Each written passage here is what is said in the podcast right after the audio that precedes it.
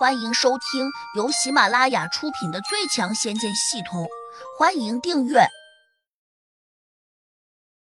第一百零六章，一个阴魂不散的女鬼。别叫我大师，听起来怪别扭的。你叫我名字吧。胡杨纠正了一句，问：“你又怎么了？”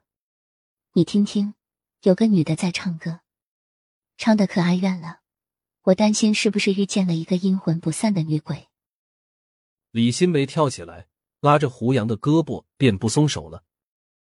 时至夏夜，她穿着一件薄薄的睡衣，就这样紧紧的贴在了胡杨的手臂上，让胡杨感到很不自在。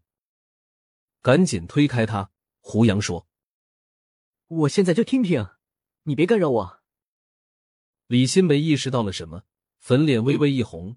连忙松开了胡杨的手臂。胡杨静下心神，仔细听了听，但却没有听见什么唱歌的声音。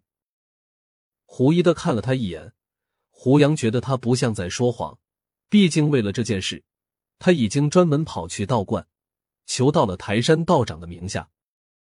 当然，也不排除他产生了幻觉。李新梅以为胡杨在怀疑他，赶紧辩解说。不是一直在唱，是有时唱，有时没唱。唱的最响亮的时候，恰恰是半夜子时，可能那个时候阴气最盛，女鬼的心情最好。你要是不信，可以守到那个时候。胡杨心想，山神说过，他在考驾照的时候，曾经指挥了几个小鬼帮他挪动了一下汽车，那样他才没有压线。说明这世界上应该是有小鬼头的。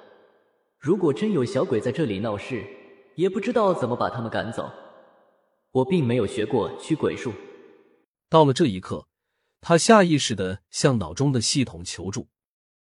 让他倍感意外的是，他打开这个系统时，居然发现里面当真出现了一个驱鬼的法术。更让他感到惊异的是，这个法术竟然不需要点数就能够自由兑换。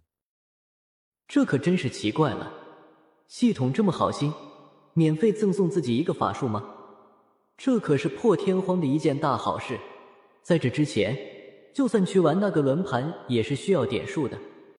虽然弄不明白系统为什么会突然出错，但胡杨还是很高兴，毕竟得到一个白白捡来的法术。可是他现在地灵的法力，要想驱赶鬼魂，仍然得借助桃木剑、朱砂、糯米和符纸等工具。因为地灵的法力还是太差，根本不可能通过念咒赶走鬼魂。胡杨闭目沉思的时候，李新梅并没有打扰他。等到他睁开眼睛的时候，李新梅才迫不及待的问：“怎么样？有把握把小鬼赶走吗？”“没把握，我只能试一下。”胡杨冷静的看着他说：“今天晚上我可能要在你这里多耽搁一会儿了。”你想待多久就待多久，待到天亮也没有问题。李新梅的眼里明显露出了一些欢喜的神色。那个女鬼的歌声在我屋里面听起来最为响亮。言下之意，即是问胡杨，要不要到他的房间里面去坐坐。胡杨的听力极好，当然不需要到他的房间里面去等那个声音出现。他在客厅的一张椅子上坐下来。等到了半夜，一个哀怨的声音果然出现了。这个声音听起来非常熟悉，胡杨总觉得在哪里听过。他仔细一想，这才反应过来，这不是肖新雅的声音吗？但是这首歌并不是肖新雅的成名曲，甚至胡杨没有听肖新雅唱过这样的一首歌。他很想给肖新雅打一个电话，问问他这到底是怎么回事。他心里还突突的跳了两下，暗想：是不是肖新雅遇害了，然后做了鬼跑到这里来了？为了不惊动那个声音，胡杨飞身冲了出去，跳出了围墙，然后拿出手机给肖新雅打了一个电话。现在已经快到凌晨一点，电话响了几声，没有人接。胡杨自嘲的笑笑：已经这么晚了，肖新雅如果还活着。可能就已经睡着了。谁知又过了一会儿，就在胡杨准备再次跳进李新梅家的围墙时，他的电话响了，拿起一看，居然是肖新雅打回来的。胡杨，我一直犹豫着要不要给你打电话，没想到你给我打回来了。你家搬到哪里去了？快告诉我，我正好在你们这个城市，我想过来找你。电话那头，肖新雅听起来有些兴奋，也不知道她到底兴奋什么。胡杨迟疑了一下，走回到家里，给他发了一个定位。他现在很想知道肖新雅到底有没有事。只过了半个小时，肖新雅就坐出租车，偷偷的来到了胡杨的家门口。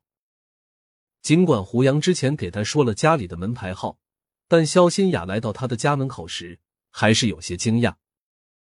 我该不会走错地方了吧？我怎么会到这里来了？肖新雅喃喃的念了两句，然后拿出手机仔细查看胡杨给他的地址。没错，就是这里，上面有定位。进来吧。就在肖新雅犹豫着该不该敲门的时候。大门突然打开了，胡杨走了出来。你怎么会住在这里？小婉呢？肖新雅神情复杂的问道。他在里面睡觉，你小声一点。肖新雅一听，顿时放下心来，整个人又变得有些兴奋。他还说：“我就好像和你偷情一样，非常的刺激。”末了，他又笑嘻嘻的说：“你是不是想我了？”胡杨不置可否，审视着他问：“你唱过一首叫《睡莲》的歌曲吗？”“没有啊，你为何问的这么奇怪？我怎么会唱别人的歌呢？”肖新雅一脸困惑的问。胡杨皱了一下眉头，心想：“莫非自己听错了？刚才在李新梅家里听见的那首歌，可能不是肖新雅唱的。”我想起来了，最近网上流传有那种电脑合成的歌曲。说不定有人用我的声音去合成了那首歌。肖新雅突然这样一说，胡杨顿时反应过来：“你到屋里等我，我一会儿就回来。”胡杨把肖新雅带到了自己的房间，反手带上门，转身冲了出去。本集已播讲完毕，请订阅专辑，下集精彩继续。